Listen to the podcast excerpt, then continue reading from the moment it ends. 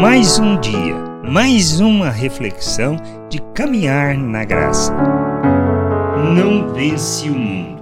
Há um equívoco de nossa parte quando pensamos que regras nos capacitam para vencer o mundo, pois não são, não são condições. Como podemos ler o que Paulo escreveu aos Colossenses, no capítulo 2, do versículo 20 ao 23.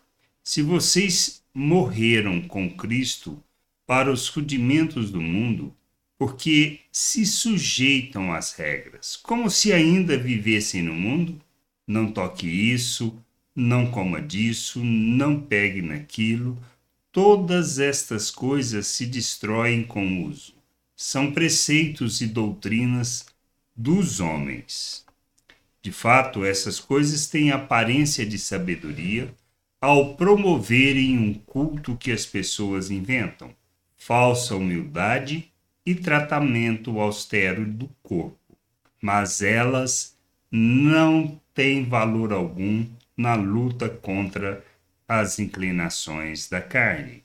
O que permite que vençamos as inclinações da carne as paixões humanas, os nossos desejos naturais, não são as regras que, embora pareçam ser sábias, não nos ajudam a vencer a carne.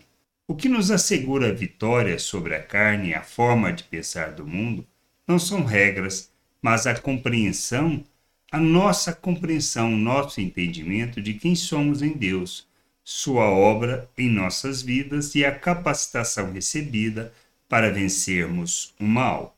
A vitória está no entendimento e no conhecimento de Deus, associada com a fé, para crermos no que ele fala sobre nós, bem como a convicção que fomos capacitados para rejeitar as paixões humanas.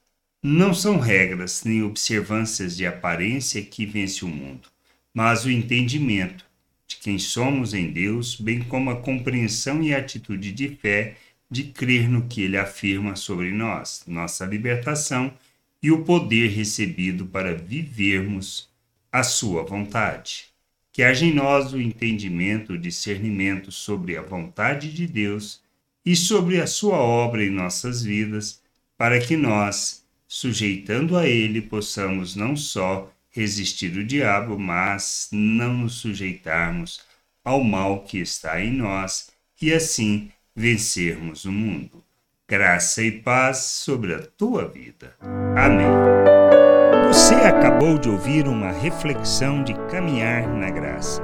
Se você gostou, curta, compartilhe, leve esta mensagem a outras pessoas, para que elas também possam compreender e entender a vontade de Deus. E leia as Escrituras, pois ela é a base, o fundamento para você julgar tudo o que você tem lido e aprendido acerca da vontade de Deus.